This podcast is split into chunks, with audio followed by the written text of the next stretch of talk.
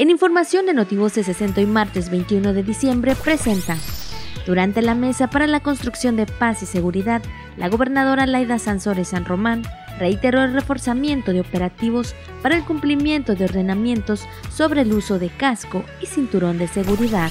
La Diputación Permanente del Congreso del Estado de Campeche declaró abierto el primer periodo de receso constitucional que abarca del 21 de diciembre del 2021 al 31 de enero del 2022. La presidenta del DIF estatal, Laura Sansores San Román, da banderazo de salida de los juguetes recaudados en las campañas Abriga con todo corazón y Navidad de todos. El IMSS realizó la última jornada nacional de recuperación de servicios médicos del 2021. Con este ejercicio, cierra las acciones de recuperación de los servicios de salud por el diferimiento a causa del COVID-19.